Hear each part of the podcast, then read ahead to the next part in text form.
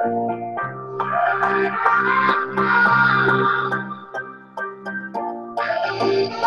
you.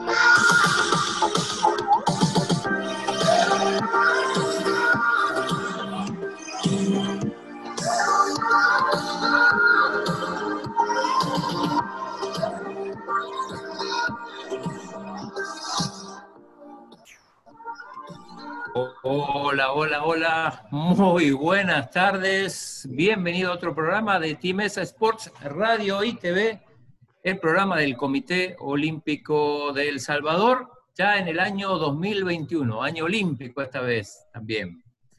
Hola Vita Linares, ¿cómo te va? Buenas tardes Claudio, buenas tardes amigos, súper bien, súper contenta, año 2021, año deportivo olímpico y quizás cargado de muchos deportes eh, y sobre todo eventos deportivos. Nosotros siempre contentos de poder llegar a cada uno de sus lugares, donde quiera que nos escuchen o nos ven y agradecer a nuestros aliados incondicionales, Farmacia San Nicolás, Laboratorios Suizos, Aves y CISA, la aseguradora del TINESA. ¿Qué tal? ¿Cómo te va? Hola, Evita. ¿Cómo estás, Evita? Bien, buen día. se, olvidó, se olvidó de mí, Evita, hoy, pero bueno. Adelante, buenas tardes. Chido, ¿cómo estás? Muy bien, listo para arrancar otro, otro año, año olímpico, decíamos. sí, así es, a 200 días de los Juegos Olímpicos. 200 días, es cierto. Así es. Y para ello también tenemos a un atleta Oli, que ya estuvo en unos Juegos Olímpicos, estuvo en Londres 2012, además fue medalla de bronce en los Juegos Bolivarianos de Santa Marta 2017, fue medalla de oro en los Juegos Centroamericanos de Managua en 2017. Hablamos de Roberto Carlos López, atleta de remo. Hola Roberto, ¿qué tal? Aquí, por favor. Buenas tardes, ¿qué tal? Muchas gracias por la invitación. Pues acá estamos con actividades, gracias a Dios, iniciando un año más. Y pues, acá estamos. Bueno, saludos eh, Roberto Carlos, bueno, un hombre a quien tenemos muy de cerca habitualmente, pero bueno, hoy, hoy más que nada para, para hablar de su, de su rol, ¿no? De, bueno, Aldo decía Juegos Olímpicos, también estuviste en los Juegos eh, Olímpicos de la Juventud. Sí, los Juegos Olímpicos de la Juventud. Los primeros, históricos. Abrió eh, brecha. Acá, acá como somos este, democráticos, eh, le damos primero la palabra a las damas, así que va a arrancar Evita Linares en este año con la primera pregunta del año. Bueno, sí, gracias Roberto por atendernos eh, y hablar del deporte que sabemos que le apasiona. ¿Cuántos años haciendo remo y qué, ¿Qué le ha dejado este deporte? Pues mm, van ya 12 años en este deporte, desde el 2008. Eh, la verdad, eh, ya, hasta se me está olvidando eh, mis inicios, ¿verdad? Siempre digo que voy a escribir un poco para que no se me vaya olvidando tanto, pero me falta sentarme y hacerlo. Bueno, acá puede quedar registro igual, Roberto. Sí, vamos a escribir un libro también. Está de moda. sí. Y pues creo que el deporte lo que más me ha dejado, eh, creo que es familia. Eh, eh, gracias a esto, pues tengo mi prometida Juana Zambrana, porque la conocí acá. El acercamiento también con mi familia es mucho, mucho más, ya que eh, han valorado eh, lo, que, lo que he hecho acá y gracias al apoyo de ellos también. Pero sobre todo creo que como persona esto me dio carácter, eh, aprendí muchos valores acá y, y parte de eso creo que ahora mi compromiso es compartir con los que vienen, con la nueva generación, todo esto que yo aprendí. Y pues es ahora lo que, lo que estoy tratando de, hacer con los niños nuevos en la federación. Eh, Roberto, bueno, dijiste que, tenías que contar cómo habías entrado al remo porque se te iba a olvidar, así que eh, antes que se te olvide, aprovecha y conta cómo fue que, que, llegaste a remo? ¿Quién te convenció? Vaya, yo realmente eh, no vengo de una familia que, que, sea, que hayan sido deportistas en algún momento. ¿Vos sos de, de Santana, Cantón? Yo realmente soy nacido en San Salvador, viví en Aguachapán por muchos años y en el 2005 nos movimos a Santa Ana. Y fue en Santa Ana donde yo tuve mi primer contacto con el deporte, en el cantón El Bejuco, se llamaba la escuela, se llama, de hecho todavía está. Centro Escolar Cantón El Bejuco. Correcto, así es. Entonces, eh, mi primer contacto con, con, el deporte en sí fue el atletismo primero, eh, con el profesor García Prieto, creo que es una persona emblemática en el deporte en Santa Ana, ya que es un entrenador y, y, profesor también de la Universidad Nacional. Entonces fue mi primer contacto y luego a remo fue el entrenador de en ese momento Sergio Rodríguez, fue eh, quien, quien llegó a mi escuela en el 2008 y nos hizo una presentación. Recuerdo que llevaban tres remolgómetros, el simulador de remo, y aparte lo acompañaban eh, como cinco atletas de ese momento de Santa Ana y nos daban una pequeña charla, una demostración y luego para, para finalizar nos hacían eh, hacer como una pequeña competencia de 500 metros. Creo que era lo más atractivo, eh, hacer algo que, que, quizás no sabíamos que existía. Entonces, fue así como quedamos un grupito seleccionado como de 10, pero a medida que pasaron las semanas se fue reduciendo hasta que ya los meses solo, solo quedé yo prácticamente. Pero más que esto, creo que lo que ayudó a que yo me quedara fue que inmediatamente se me brindó la oportunidad de, de poder venir a San Salvador a vivir a la vía centroamericana. Esto esto de alguna forma, no, de alguna forma no, sino era un hecho que era una ayuda también para mi familia porque era una boca menos en la casa y aparte eh, corrían con el estudio, donde quedarme, la alimentación. Y fue así como, como logré asegurar quedarme en la federación. Y de sus entrenadores, aparte de ese primer profesor que usted menciona, que fue, digamos, como el reclutamiento. Sergio Rodríguez, dijiste. Sí, en el remo. en el remo, sí, sí. Eh, ¿Qué otros entrenadores han sido claves en su vida y qué es lo que ha aprendido de cada uno de ellos? Bueno, creo que la persona a la que más agradezco eh, mis resultados y mi desarrollo como, como deportista es sin duda a Yuri Calderón, ya que cuando yo vine a San Salvador, eh, fue el único entrenador que llevó mi proceso, de hecho todavía. Y gracias a él eh, aprendí mucho, pues él también fue un, remero con experiencia y siempre estaba ahí aconsejándose, aconsejándome eh, y muy de cerca, que eso es muy importante, esa relación entre atleta y entrenador eh, es sin duda eh, un pilar importante en, cada entrenamiento. Eh, creo que, o sea, éramos una relación de amigos, pero cuando había que entrenar, había que entrenar, es decir, los entrenamientos duros, no solo por ser amigos o, o porque sea cercano, no, lo, no, no se van a hacer, pues los entrenamientos sean duros, siempre van a estar ahí. Y ahí se entrena fuerte, Roberto Carlos, ¿no? Digo, este es un deporte, digo, quizá da placer el practicarlo, pero también es un deporte que, que, genera, que genera una fatiga muy grande, ¿no? En, en, el atleta, en el remero. Sí, creo que como todos deportes, en algunos momentos es bastante exigente pero hay momentos en los que sí se disfruta mucho, o sea, los entrenamientos están divididos en intensidades. Hay entrenamientos en los que hay que remar 20 kilómetros, por ejemplo, se disfruta mucho porque es cuando vas a, a, trasladar todo lo que se trabaja en el gimnasio y en el simulador, por ejemplo, Y entonces son los entrenos donde aprendes a concentrarte, a respirar, a sentir que el bote camina, pero sí también hay un momento en el que la fatiga es bastante fuerte cuando hay, por ejemplo, los test que son muy comunes cada mes o cada dos meses.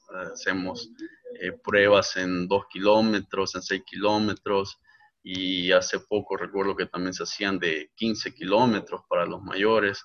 Entonces es una pelea con la cabeza, con, con la capacidad física bastante fuerte, pero al final vale la pena cuando ves que bajas uno o dos segundos de tu marca personal, pues te motiva a seguir, o sea, decir, bueno, estos entrenamientos me han ayudado, vamos a seguir, que vengan más de esos entrenamientos. Es así. Estamos viendo una foto acá. Esto de modelo. ¿Esto es antes de ir a, a dónde? ¿A, Londres? A no, a los Juegos Bolivarianos. A los Bolivarianos. A los Juegos Bolivarianos de playa en, en Lima. ¿Y ahí estás con María Fernanda Vargas, es? Eh, creo que sí. Sí, es ella. Sí, porque después atrás veo a Pencho y a Ida, a un sacerdote, al presidente de la Federación de Fútbol, el, eh, Carlos Méndez Cabezas. Y también estaba el ingeniero, pero con los Sí, atletas, se ve, están se ve. el ingeniero Palomo está atrás. Se ve, se ve, se ve una parte. Y se ve Sí, arriba del hombro de María Fernanda. Sí. Y los otros dos, no, no sé si, si son surfistas. o- Surfistas, parece. Surfista, sí. Ajá. Entonces esto era para ir a los bolivarianos. Para los bolivarianos estaban eh, presentando el uniforme para el, el equipo que iba a representar a El Salvador. Unos uniformes muy bonitos. De hecho, creo que por ahí anda la calzoneta y una camisa nada más de ese paquete. Pero muy buena presentación en esos juegos. En- Entonces, eh, ya, ya- vimos cómo, cómo te metiste en el remo. eh, decías el tema de, de Yuri Calderón, que bueno, que eh, tu entrenador y, y amigo además. Este, bueno, y contarnos cómo fue, cómo fuiste evolucionando hasta, hasta las primeras competencias, sobre todo, bueno, las competencias internacionales. Eh, sí, eh, mira, yo sobre todo era un jovencito todavía, tenía 13 años cuando vine a San Salvador, pero recuerdo que eh, en la federación siempre había gente interesada, a- a- no sé si por mí, pero yo creo que fue en general, o sea, en general siempre había el acercamiento de los directivos, recuerdo en ese momento el doctor Oquelí era el presidente de la federación, y siempre él llegaba a saludarnos, cómo estábamos, cómo iba todo. Eh, había mucho acercamiento. Entonces yo creo que tenía como una línea con todo lo que ellos siempre nos eh, me iban ahí eh, aconsejando, pero la parte del entrenamiento, yo recuerdo que no me compliqué mucho. O sea, sabía que tenía que entrenar, la, qué horas, eh, ya hacía dos entrenos por día, uno en la mañana al lago y uno por la tarde, y eso era lo mío. Y, y no sé de dónde me nació, pero era muy competitivo. Me gustaba siempre, siempre entrenar y disfrutar eh, cuando eran los chequeos, disfrutar ganar, pero siempre pensando en en lo que hacía en ese momento tenía que entrenar para mejorarlo. Creo que así fue como, como me fui eh, enfocando. En el 2008 recuerdo que hice mi primera participación internacional como suplente. Había una competencia en Oklahoma, en Estados Unidos, y me llevaron como suplente. Eh, de hecho, todavía estaba aprendiendo a remar bien en el single. Y fue una gran experiencia, pues teníamos atletas eh, participantes de Estados Unidos, de Canadá, México y El Salvador que estaba como invitado. Y la verdad sí fue, creo que, eh, un momento o un viaje de los que más me, me marcó, porque nunca había visto, por ejemplo, mujeres que midieran un 80, por ejemplo, y eran juveniles y, y, los hombres ni hablar. Eh, ver un 8 remando o ver una regata internacional en vivo. Prácticamente fui a aprender.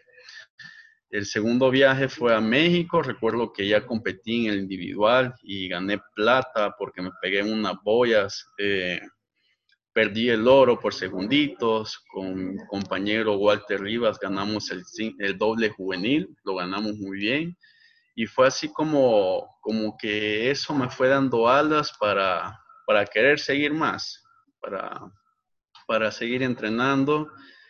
Y la verdad te digo, eh, gracias a, la familia, eh, mi mamá, mi padrastro, eh, nunca me pusieron condiciones, siempre fue como, bueno, yo creo que estás haciendo allí bien, quédate ahí, no te preocupes por nosotros. Y yo a veces lo visitaba una vez al mes, había meses que no iba porque prefería quedarme entrenando.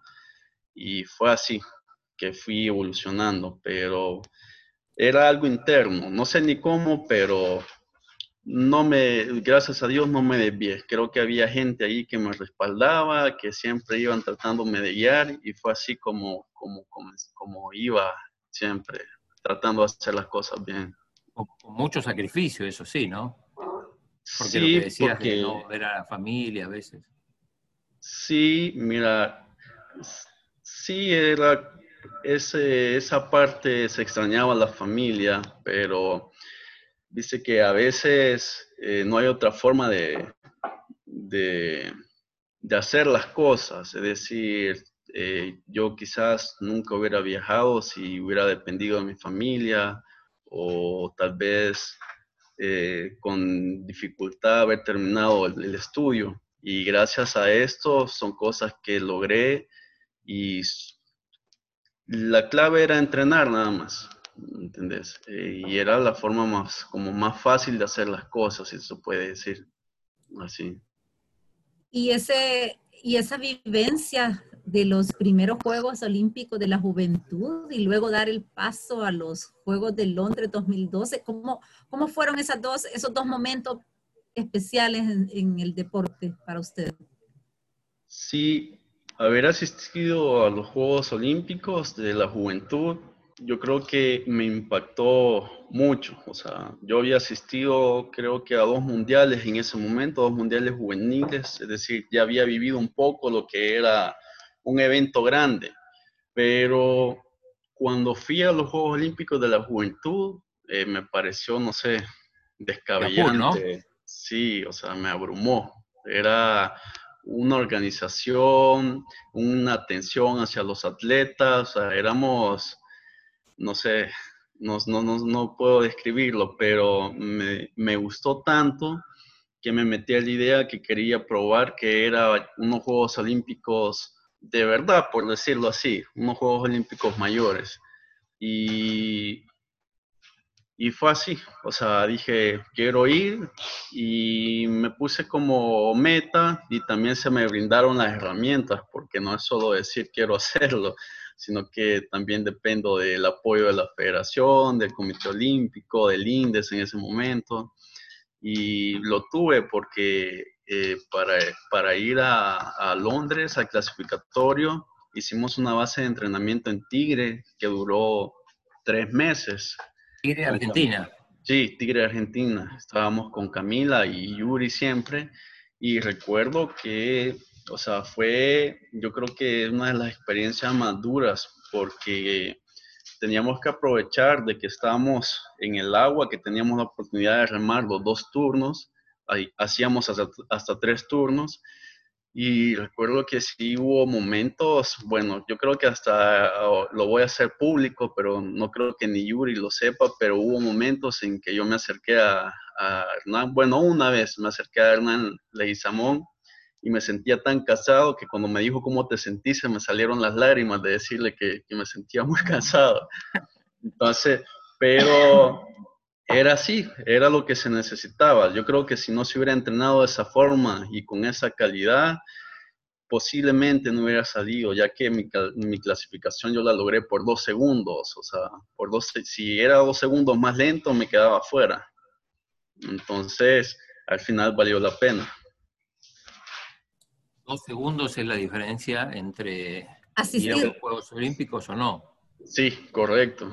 Eh, y esa diferencia realmente nació de los Panamericanos desde Guadalajara, ya que yo en el ranking quedé noveno. Entonces, si lo proyectabas hacia el preolímpico, eran seis plazas, pero Cuba ya estaba clasificado y sacabas a Canadá y Estados Unidos. Entonces yo quedaba en la sexta posición, es decir, que había una gran posibilidad de poder lograr la plaza. Y fue de ahí que nació que yo estaba a dos segundos del singlista peruano que me había ganado y al final le ganamos por esos mismos dos segundos en el, un año después en el Olímpico.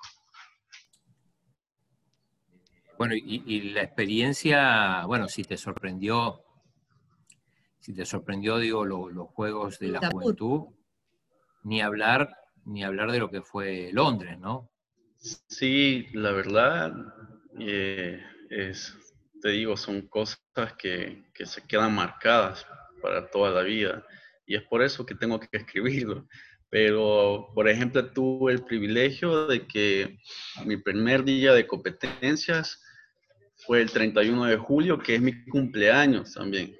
Me, me tocaba competir y tenía la par en el hit al, al que venía a ser campeón olímpico en Beijing y el que fue campeón olímpico actual ahí en Londres. Entonces, eh, o sea, son experiencias que, que algunas veces no, no, creemos que puedan pasar, ¿entendés? Porque yo cuando inicié realmente sabía que existían los Juegos Olímpicos, pero nunca me vi allí.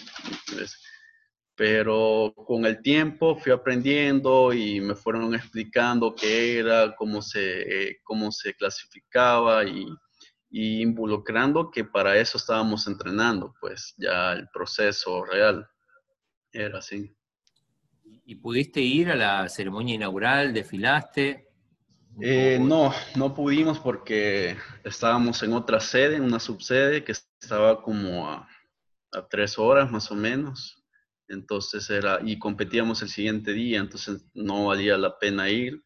Y aparte habíamos ido antes de la ceremonia y recuerdo que el chofer se perdió y nos anduvo dando vueltas como seis horas.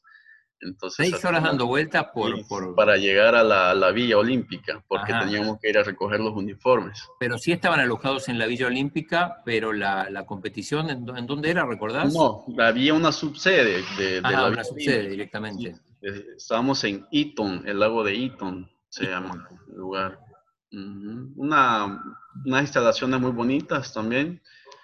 Y pues estuvimos ahí hasta que terminaron las competencias y luego sí tuvimos la oportunidad de estar alojados unos días en la Villa Olímpica Central. ¿Qué significado para usted, Roberto, ser atleta Oli? Que no cualquiera es atleta Oli. Fíjese que Mm, al inicio como que era, bueno, soy olímpico, como no le prestaba el valor que realmente ahora aprendí que es. Eh, yo fui a los Juegos Olímpicos y, ya, pues, incluso no lo decía. Pero ahora con el tiempo sí he aprendido a valorar y quizás mm, por todo lo que se está haciendo eh, en las organizaciones, como que nació también la, la Organización Mundial de Atletas Olímpicos. Entonces, si ellos van promoviendo todo esto de, de lo que significa ser atleta olímpico. Y la verdad, no es que sea alguien especial, pero es un mérito que, que hay que trabajar para, para ganarlo. Entonces, eh, yo creo que para mí lo importante, eh, más que ser eh, atleta olímpico, es ayudar a que más compañeros, más salvadoreños logren este, esta oportunidad, este título. Este, digamos, es un triunfo, pues, asistir a los Juegos Olímpicos. Entonces, creo que es como el deber el deber ahora, ayudar a, los niños que, que vean que hay que entrenar duro y que es posible ser un atleta olímpico. ¿Qué otra, qué otra vivencia te, te, quedó de los, de los juegos? Eh, vamos a ver. Mira, vi... Tenés que hacer memoria porque si no el libro va a ser de 20 páginas nada más. Sí, eh, bueno, mira, recuerdo lo de las regatas, o sea, ver las regatas en vivo fue una locura y aparte hubieron regatas que se definieron por, por medias remadas, o sea, nada, a, a photo finish. Eso creo que fue eh, también impactante, de hecho, todavía cuando no tengo tiempo voy allí a buscar los videos y sigo viendo los videos de esos Juegos Olímpicos y estar ahí entre medio de esa gente. O sea, son, podemos decir, otro nivel de remeros. O sea, somos olímpicos, pero creo que en rendimiento son otro nivel. Y me hubiera gustado en algún momento estar a ese nivel, pero eso implica si, si yo me considero que me sacrifiqué entrenando, no me imagino lo que hay que hacer para, para llegar a ese nivel. Y, vos, Roberto, que también sos entrenador, ¿cómo, o sea, es imposible llegar a ese nivel, digo, al nivel de los, de los, eh, estamos hablando ya medallistas olímpicos, campeones mundiales, o, hay alguna manera, cuánto tiene que ver la, la, la, genética quizá y cuánto el entrenamiento, qué porcentaje? Sí, yo creo que algo importante es la genética, o sea, Allí tenés gente de 1,90 pesando 100 kilos naturalmente. Y de ahí depende mucho el desarrollo de la fuerza, de la potencia aeróbica, eso. Pero hemos tenido, por ejemplo, en la región eh, finalistas olímpicos, por ejemplo, de Argentina, de Cuba, que no es gente muy grande, pero ves que que el entrenamiento, sobre todo la calidad del entrenamiento, considero que es la que te lleva a hacer ese nivel. Claro, hay que cambiar muchas cosas en el estilo de vida, eso creo que es también. ¿Perdón? Alimentación también es importante. Alimentación, descanso, todo lo que tenga que ver, o sea, dedicarte al 100 a eso. Eso te iba a preguntar, tenés que dedicarte exclusivamente a eso. Sí, porque creo que ya hay que, no, no creo, es así, hay que entrenar tres veces al día, el kilometraje aumenta. Entonces, cuando juntas todo esto, te das cuenta de que es posible, pero en nuestro medio no se puede. Y con la genética, por ejemplo, recuerdo el, el doble argentino, quedó cuarto en esos Juegos Olímpicos y uno de ellos mide 1,83 y pesaba ochenta y tantos kilos, 85 kilos, que es alguien liviano para, para la categoría. Y quedaron cuartos, venían de ganar medallas en las Copas Mundiales y ahí nos damos cuenta de que tampoco es imposible realmente, ¿verdad? Porque acá gente que está cerca de 1,85, pues, o sea, hay y se puede trabajar, pero creo que sí las condiciones eh, de, vida, el estudio, el trabajo, si vienen afectando a, que se vaya logrando este, este nivel. Porque te, quita horas de entrenamiento, supongo, y, y tener que dedicarte full a eso, y para eso necesitas una, eh, vivir, vivir para eso, ¿no?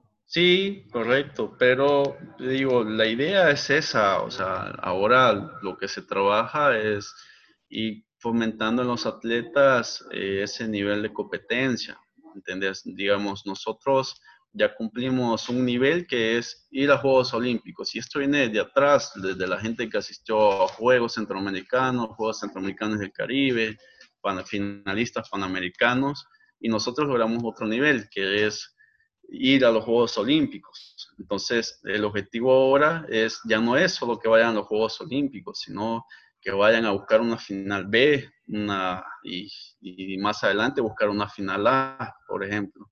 Ya, eso es lo que se va buscando ahora, ir mejorando los resultados que ya se han logrado. Vamos a un bloque de saludos. ¿no?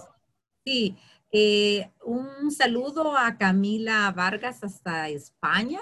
También saludamos a Adriana Escobar, Aquí ha puesto un mensaje grande el Robert, ejemplo en la federación.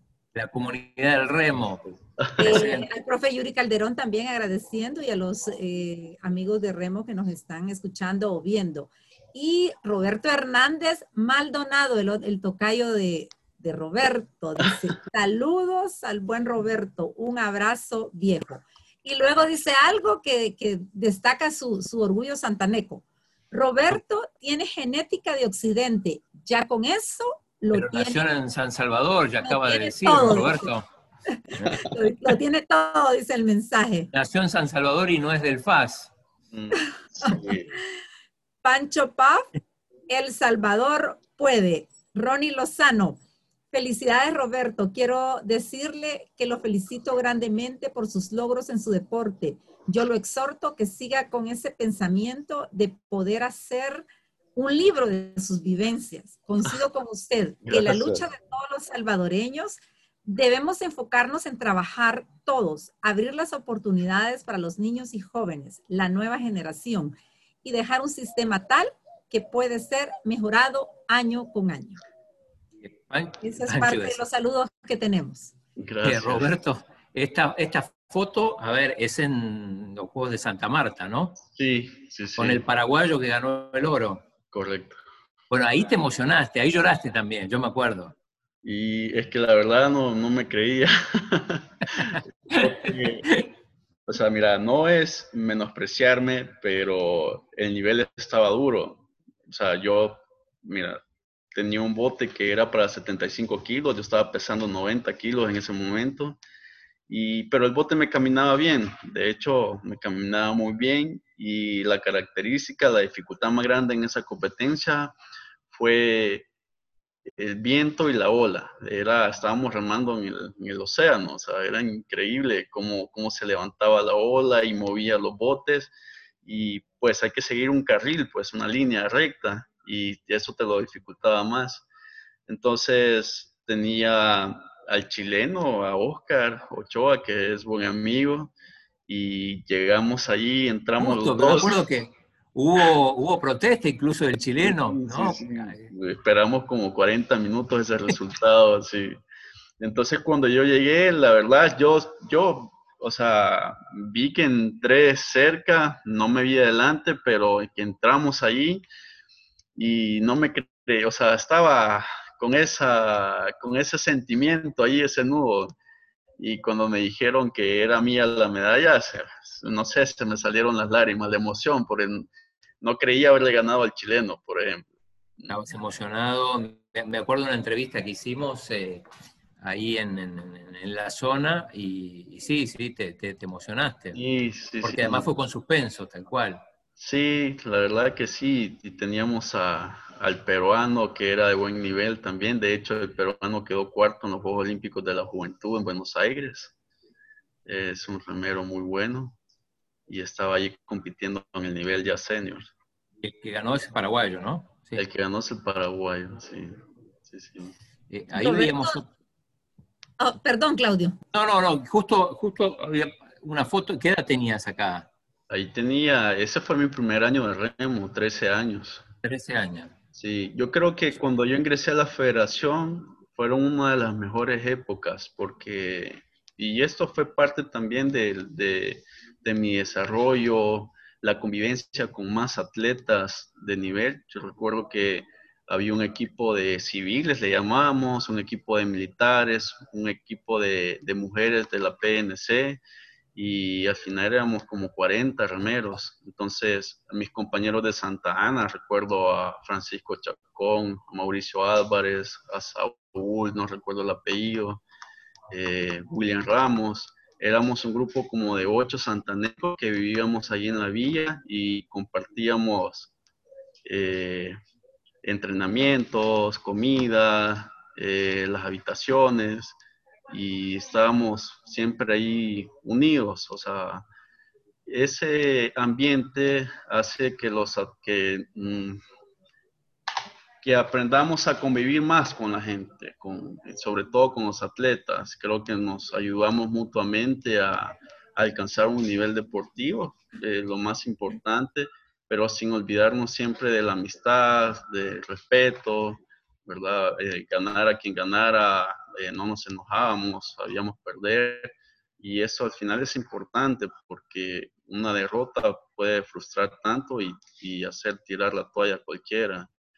Y una victoria eh, puede hacer a cualquiera eh, subir a las nubes y, y, y crear quizá otro tipo de, de comportamiento. Entonces, eh, creo que cuando hay un ambiente positivo, lo que más enseña es eso, hacer, a tener los pies siempre en la tierra, ser humilde. Y eso es lo que yo aprendí con, con esta gente, a competir, a disfrutarlo eh, y siendo amigos siempre.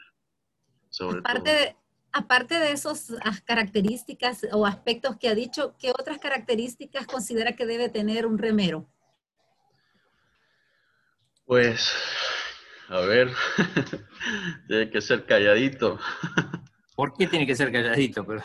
Pues, no, eh, no sé, yo mm, no sé qué otros aspectos. Yo creo que una característica mía siempre fue ser medio callado y, y allí aprendí a hablar. Yo creo que allí aprendí a convivir un poco más.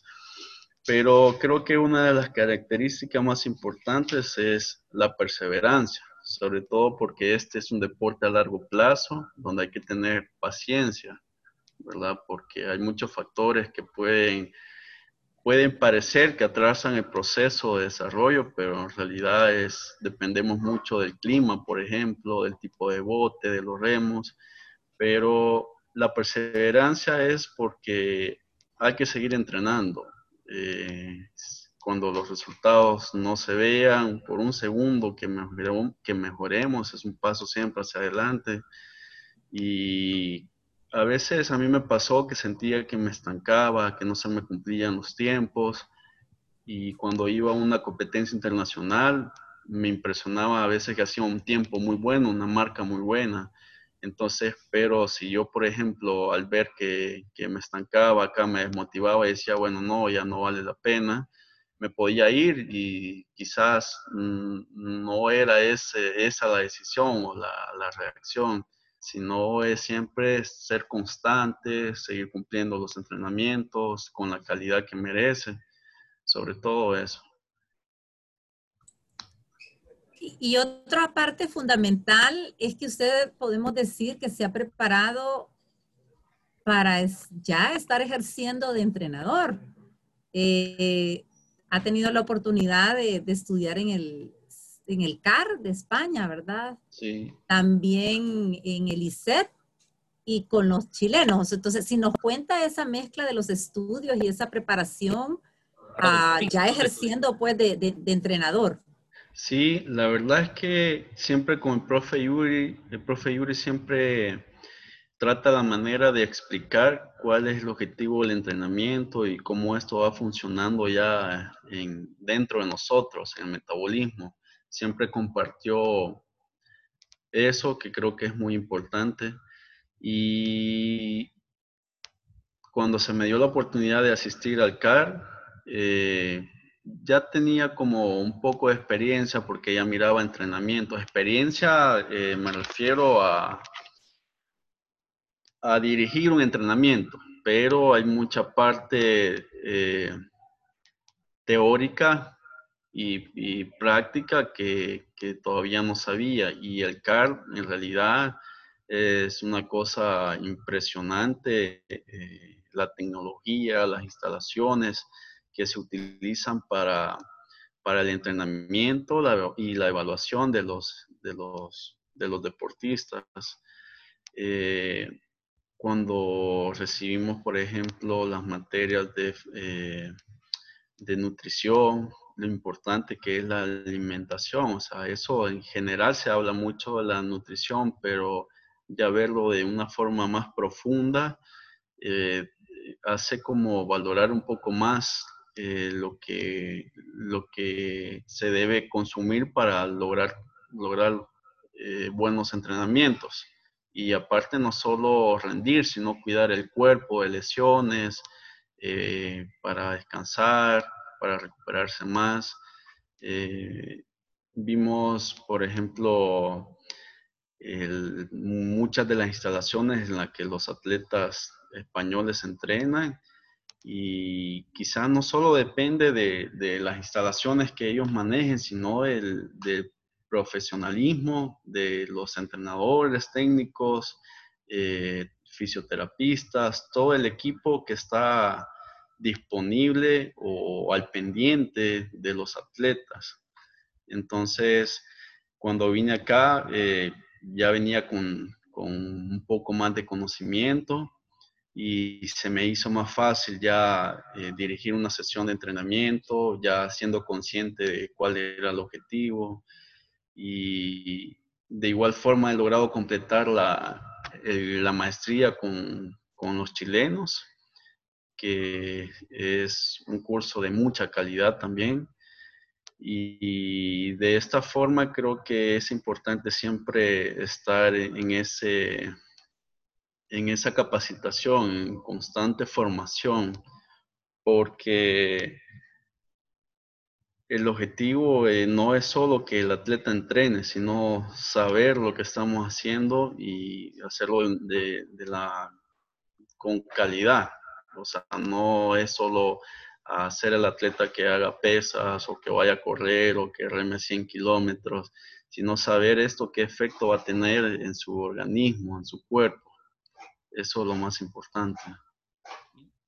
Y, Roberto, esto de entrenador, eh, ¿cómo es? ¿Uno lo lleva adentro o lo tienen todos, todos los que son remeros en este caso? ¿Esto es inevitable o, o, pasa que hay gente que, que, solo le gusta remar, pero no tiene ese don para poder trasladar esos conocimientos.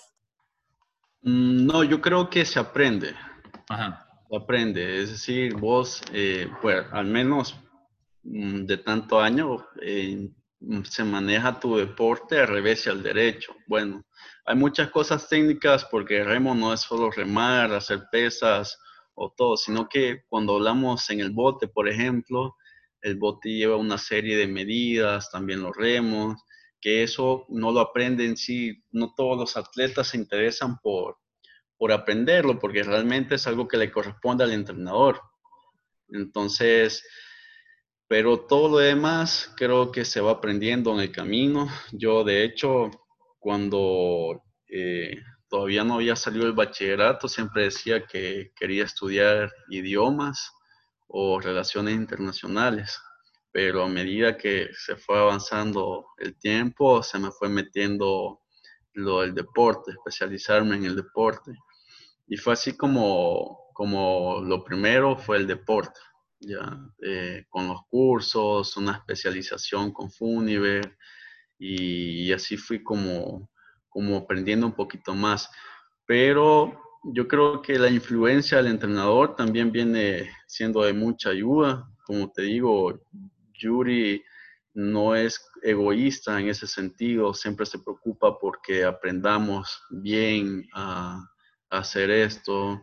Como atletas nos, siempre nos, nos, ha agarrado y nos ha enseñado cómo medir los botes, los remos, eh, llevan unos ángulos los remos.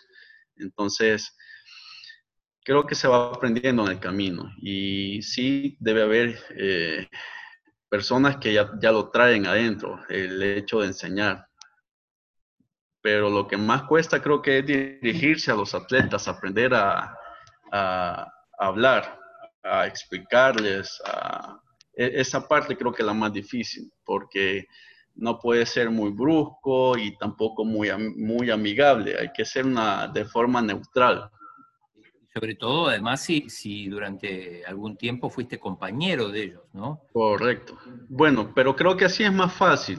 Lo más difícil es cuando tenés adolescentes, porque muy distraídos, vos les estás dando indicaciones y se están riendo por allá, están hablando, y cuando ya van a salir allá no saben qué es lo que tienen que hacer, ¿entendés?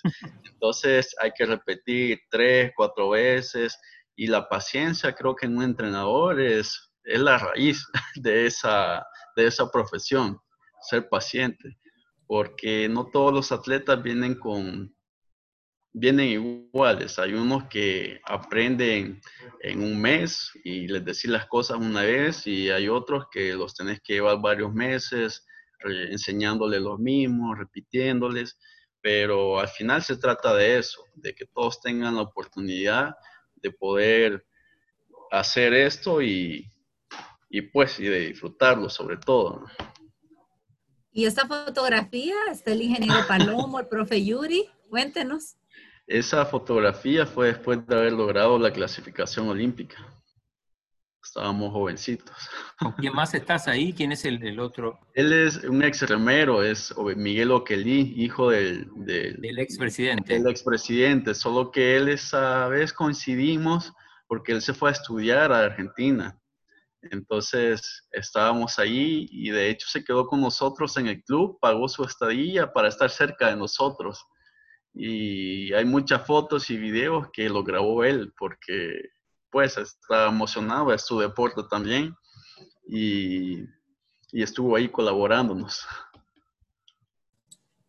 y fue en, el, en, Tigre que lograste la clasificación. Sí, fue en Tigre. Eh, recuerdo que creo que fui, no, no creo. Fui el más joven en clasificarme en esa Olimpiada porque había gente con mucha, mucha experiencia.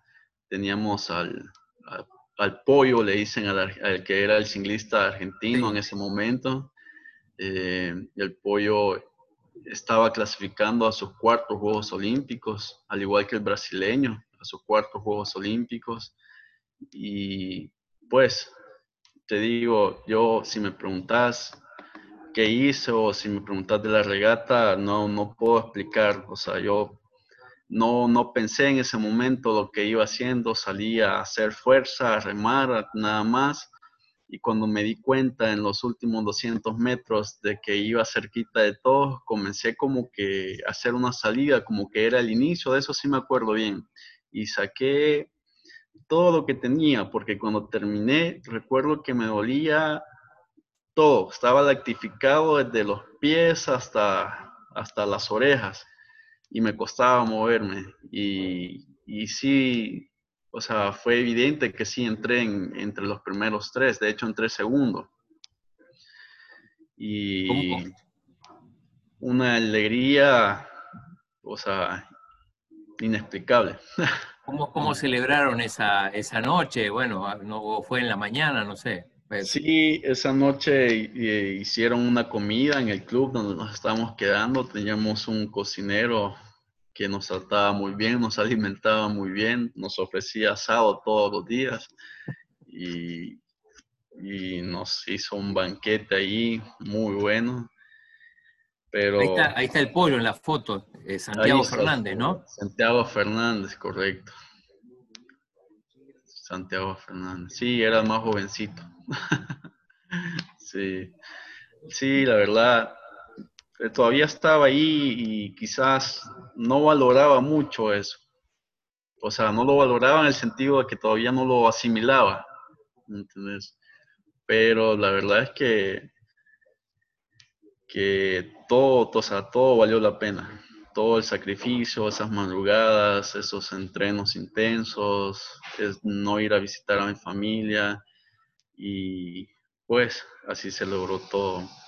Creo que también un complemento muy fuerte eh, fue mi prometida. De hecho, es, eh, estamos ya, tenemos 10 años de estar juntos ya. Y ha sido una parte, ha sido un pilar en mi carrera también.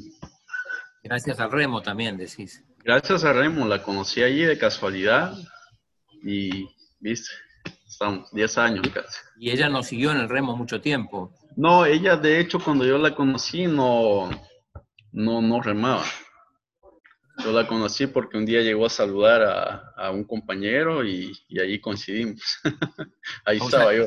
¿Nunca remó? No, eh, remó, pero no sé, años anteriores.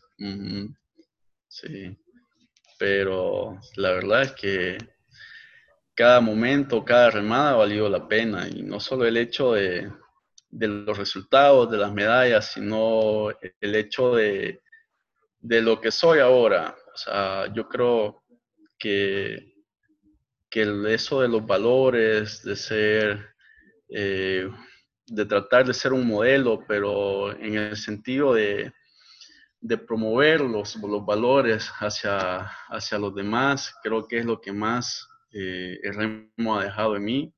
Eh, estoy claro que no hubiera logrado mucho sin el remo.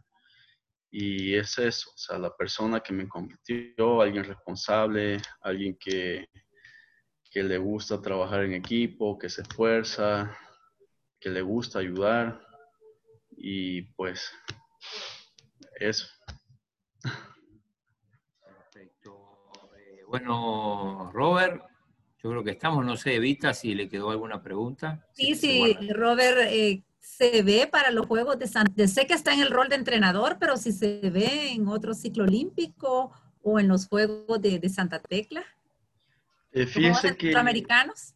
estamos todavía, habíamos arrancado antes de Navidad, estábamos ya entrenando, eh, tratando de entrenar bien para llegar a los Juegos, pero tuve unas complicaciones con la salud y eso me hizo eh, que tenía que parar, pues, paré casi dos meses eh, sin hacer actividad física, pero creo que hay muchas probabilidades.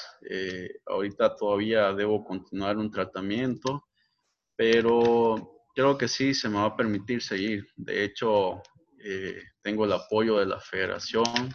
ellos siempre están con las puertas abiertas para que yo pueda hacerlo. Y sobre todo creo que es un compromiso, o sea, que hay que entrenar mucho, o sea, los centroamericanos ah, hay una competencia bastante exigente ya con Guatemala y Honduras, así que yo espero ya, ya irme incorporando poco a poco. Bueno, vamos también a agradecer a, a dos personas más con saludos. María Ruth Padilla, arriba, equipo El Salvador, si se puede. Carlos Pereira dice, ejemplo de atleta integral, disciplinado y comprometido. El remo seguirá en buenas manos con jóvenes como Robert. Un fuerte abrazo. Gracias. Bueno, bueno nos, despedimos de, Roberto. Eh, le agradecemos mucho eh, que se ponga a escribir el libro, que por lo menos que haga apuntes ya. Muchas gracias. No se, le terminen de olvidar las cosas. Puedes usar como referencia esta entrevista donde, donde recordaste algunas cosas y, otras que, que la vas a recordar en el camino, las vas a ir apuntando. Muchas gracias por la invitación. La verdad, este, estaba nervioso. estaba hasta con frío. Mirá, no, una cosa. No se le nota para, nada. Eh, es que yo lo vi jugar el fútbol a, Roberto y juega muy bien, pero, pero no es un apasionado del fútbol. Eh, están viendo, estamos viendo partidos y, no sabe quién juega, no, no conoce mucho, pero sí le gusta jugar. Sí. Es un zurdo, ¿no? Estoy zurdo, sí. ¿En qué posición juega? Y ese que siempre me gustaba hacer defensa. Era mi posición. Pero, pero no sos un apasionado de ver fútbol, pero sí de jugarlo, ¿no? Sí, de jugarlo. A mí me das una pelota y me gusta jugar. Ya veo una pelota y me pican los pies, podría jugar. Pero sí no soy aficionado a un equipo o a ver un partido de fútbol, no. Pero jugar sí, ahí sí. Tengo, que explicarlo los blancos son los del Madrid y los azulgranas los del Barça. no, no, de, de, hecho, ya creo que Roberto Hernández está viendo acá, tenemos un reto pendiente con, con los atletas de tiro, así que vamos ¿Eso es fácil o no? otro, otro encuentro deportivo. a ver, Sencillo. Vamos, otro encuentro, así es. Bueno, y quizás también felicitar porque eh, Robert está estudiando relaciones internacionales, él no lo dijo, pero sí, él creo que va a cumplir ese sueño y porque ha comenzado la carrera. La verdad que sí, este, con el deporte es difícil, pero ahora que se ha abierto esta modalidad en línea, ha venido a facilitar esto. Entonces, yo espero, primero Dios, poder cumplir ese sueño, que es un día graduarme de la universidad ya me quedan cuatro añitos, estoy comenzando el segundo año. Excelente. con paciencia y la ayuda de Dios, ahí vamos. Bueno, gracias Robert. También agradecer a nuestros aliados incondicionales, CISA, Aves, Laboratorios Suizos y Farmacias San Nicolás. También, eh, bueno, y muy bendecido 2021 a todos los amigos que nos escuchan y nos ven. Gracias, buenas tardes. Gracias. Adiós. Chao. Hasta mañana. Adiós.